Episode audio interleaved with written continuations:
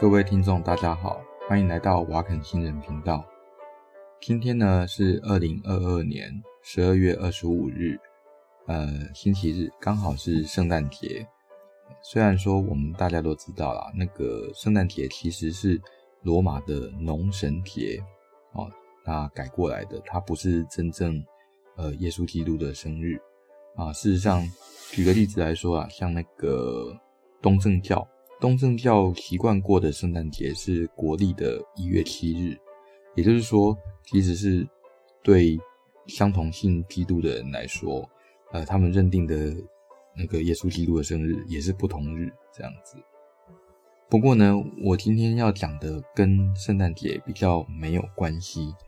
那我今天要讲的是，因为明天是十二月二十六日，那十二月二十六日呢，呃，刚好是武汉肺炎，或者现在不能叫武汉肺炎，叫 COVID-19，呃，就是 COVID-19 的生日。啊，为什么说十二月二十六号是 COVID-19 的生日呢？因为这是。中国最早那报道，哎、不是报道，应该说是医师的报告。那有提到说有一个不明原因的呃肺部的传染病哦，然后在武汉这个地方发病，哦，所以呃十二月二十六号大概可以当成是 COVID-19 的生日啦哦。那真正的病毒呃演化出来的时间当然不可考啦，但是被人类注意到哦，应该说。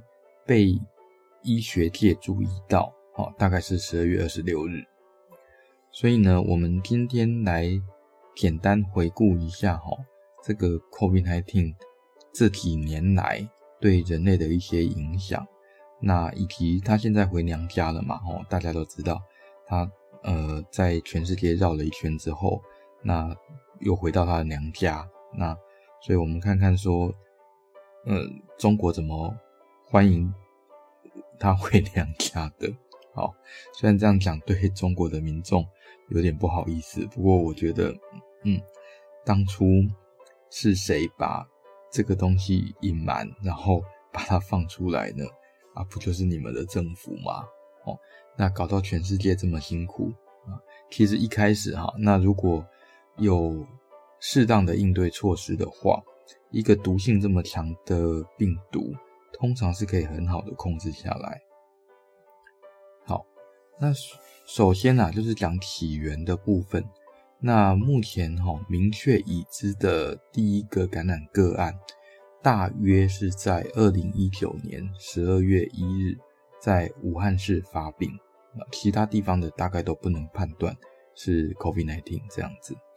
那发病之后，那第一个前往医院就诊的。病患大约会出现在呃十二月二十六日，那他去就诊的医院刚好就在那个华南海鲜市场旁边，大概两百公尺。他只是很不巧，那间医院是一个精神科专科医院。但是说去精神科专科医院看感冒，这也是一件呃很稀奇的事。那所以当时负责的医师啊，他就请教了他的胸腔科的同事。那最后判断说，这个可能是一个会传染的肺炎，因为后来又发现陆陆续续发现有其他人生同样的病。好，所以这个是最早那判断是一个会传染的呃肺炎这样子。那后来的故事大家就稍微知道啦，就到二零二零年那一月那开始呢，在泰国啦、日本啊、韩国都看到 COVID-19 的病例。二零二零年的一月二十一号，哦，那在美国就开始看到 COVID-19 的病例。到三月的时候，欧洲啦、中东啦，哦，接近全世界到处都有了。到三月十一号的时候，WHO 就宣布 COVID-19 已经构成了那个全世界性的大流行。当时啊，它还不叫 COVID-19，还是叫武汉肺炎。呃，中国的对策是这样子的。它是在二零二零年的一月二十三日，就是呃发现这个肺炎后，呃，我看看一二三二三，大概两一个月左右，那就宣布哈，整个疫区就是武汉市啊，哦，那呃采取那个封锁隔离的措施，这也是哈最近这一百年来第一次对上千万的人口规模的这种大城市啊，采取封锁措施的一个呃首例。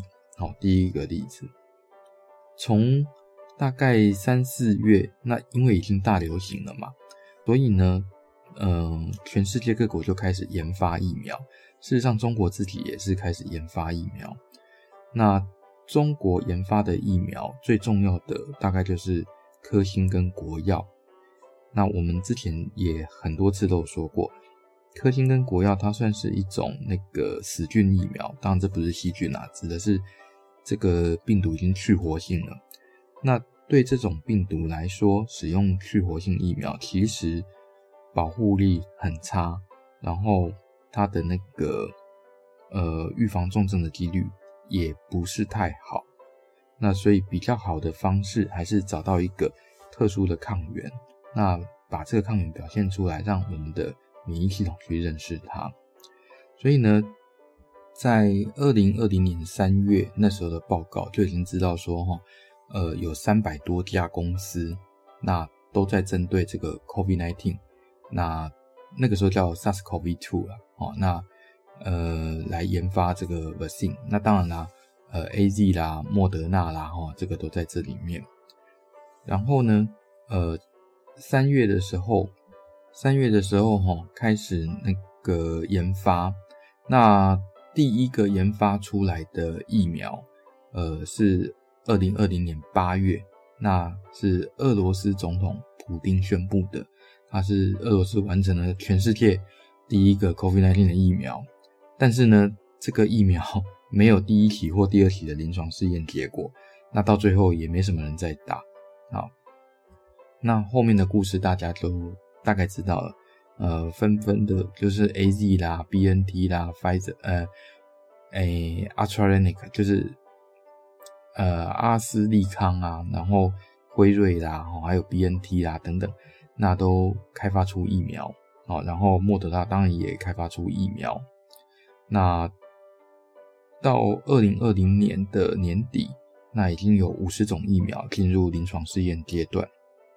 然后到了二零二一年，就开始了那个全世界都在打疫苗的一个呃一个状况。然后，所以全世界其他的地方哦，那大概就处在一个呃一边被隔离，然后一边正在打疫苗状况。大概就是台湾日子过最爽哦，那时候是这样子啦。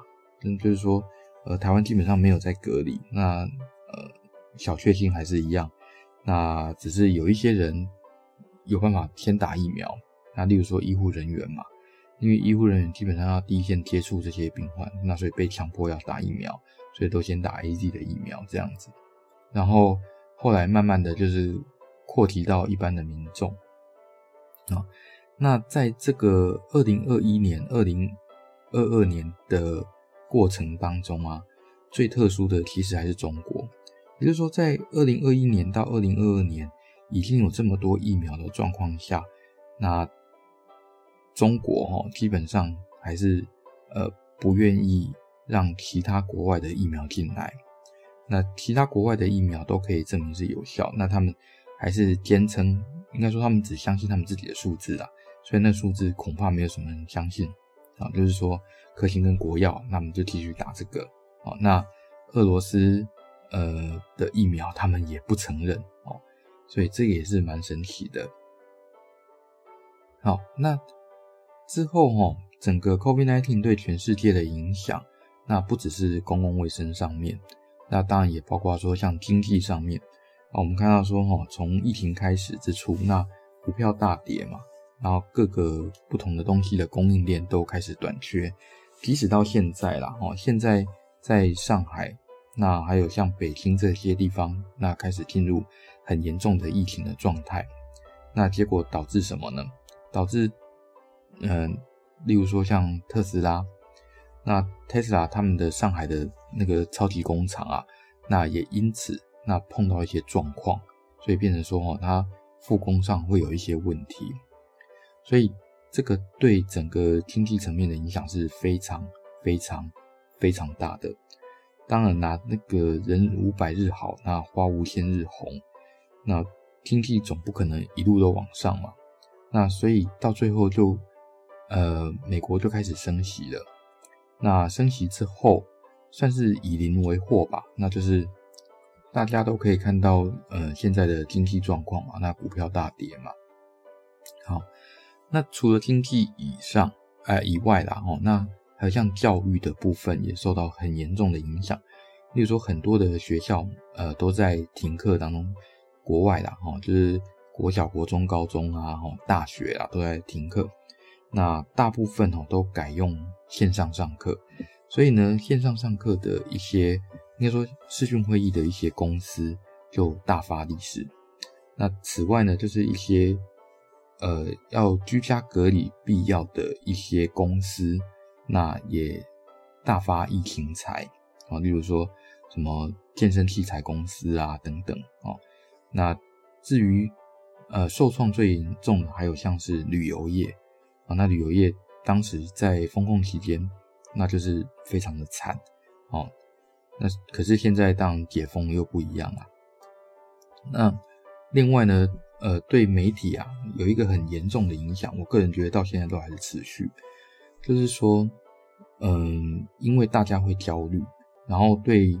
这个病其实是很不熟悉，所以造成有很多的假消息在网络上到处流窜。那这些假消息哈，除了制造恐慌以外，没有任何的好处。那也会到处宣布说哈啊呃宣导说啊这个疫苗啊就是有害呀，或者这个病毒啊就是美国制造的生化武器啊，哦或中国制造的生化武器。其实我个人的判断啊，这个病毒的来源并不是。呃，生化武器。事实上，我们从它的呃举动就是它的那个基因组来看，这个如果是人类改的，是相对非常的困难，大概是自然产生的啦。那自然产生的为什么会传到人类？其实是因为呃，人类给了它这样的一个传播的环境，让这种很有杀伤力的病毒可以从蝙蝠身上那传到人类身上，这样子。那不过。呃，有心人士就会说这个是呃不同国家制造的生化武器、那另外的话，好像是呃媒体的一个问题就是神棍哦，有一些各种奇怪的什么病毒沟通师啦哦，那还有像是嗯我们知道印度神童啊哦等等这些乱七八糟的神棍，通通都冒出来了哦，因为在人心惶惶的时候。大概就是宗教啦，吼，还有敛财等等最适合的时候。那唯一哈，在 COVID-19 pandemic 的期间，唯一的好消息就是，呃，地球的地球的环境污染那变得比较少，尤其是空气污染。为什么？因为现在呃，全世界的工厂，哦，或者是说呃各种上班的状况，那都在减少。所以空气污染有稍微减少了，那可是除了空气污染以外，呃，很多的，例如说雨林砍伐，事实上还是持续在进行哦，因为那个是在乡下，所以它并没有因为 COVID-19 的 pandemic 而减少。好，那我们现在来看一下哈，那个 COVID-19 现在回娘家了，那回到中国去了，那其他地方大致上都已经解封，甚至。把 COVID-19 的 pandemic 视为是常规传染病，就是不再宣布 COVID-19 的感染人数或者是死亡人数了啊。那例如说英国吧，这这两天才宣布。啊，呃，中国之所以会这么惨，其实就像我们刚刚说的，是因为他们没有在二零二一年、二零二二年在全国哈。大管控的期间内，那呃，赶快打有效的疫苗。他们相信的是那个无效的疫苗，就是科兴跟国药。那除了科兴跟国药以外，他们呃还非常盲目的崇尚那个中药。中药不是说没有效，只是说你要拿来治疗 COVID-19。我们可以看到现在的状况哦，所以为什么呃？中国目前各地的火葬场都人满为患，我相信跟这件事情也有一定的关系。那为什么他们现在呃都在抢这个退烧药，抢退烧药其实对整个疫情的那个减缓没有任何帮助，那反而会促进哦，那中国的医疗崩坏。事实上，中国的医疗现在已经崩坏了啦。我有一些同业，嗯，应该说，我有一些医护人员的朋友在中国的。那根据他们的说法，是那边已经整个乱了。好，那医护人员大概也都不够用，那都拼命的加班。那甚至连实习医师都被派去看门诊。其实这是很严重的事情啊！实习医师根本没有办法做出很正确，或者是说。应该说，在没有指导的状况下，那做出很正确的的判断。所以呢，这样的结果是什么？就是第一个，COVID-19 的病人，那他有可能会被耽误。那此外呢，呃，一般的急性疾病的病人也会被耽误。所以呢，死亡的或者是说造成重症的不会只有 COVID-19，然后这 COVID-19 的这些急重症又会排挤到其他的疾病的呃急重症的治疗。哦所以会造成其他疾病的急重症也会整个增加。所以如果大家有兴趣的话，可以去观察一个数据，什么数据呢？就是他们各个大学他们的论文的数目啊，你可以看看说哈，他们今今年的十二月哦，那论文的数目跟去年或前年。那个论文的数目一定是多很多很多，那死亡的呢，通常不会只有教授或退休教授，很有可能还有一些年轻人啊，那甚至还有一些呃医护人员就不要讲，因因为医护人员暴露在这种状况下，那死伤应该会很惨重。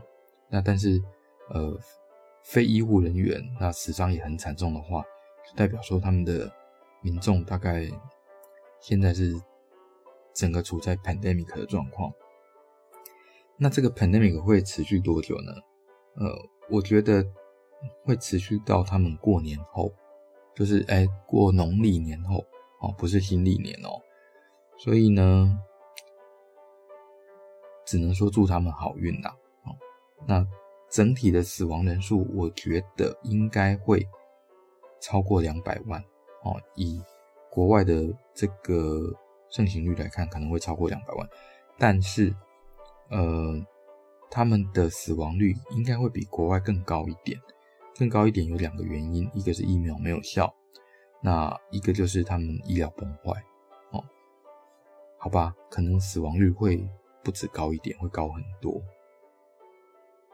好啦，这个应该会是，呃，我们这个节目最后一次谈 COVID-19 吧？哦，除非 COVID-19 又有。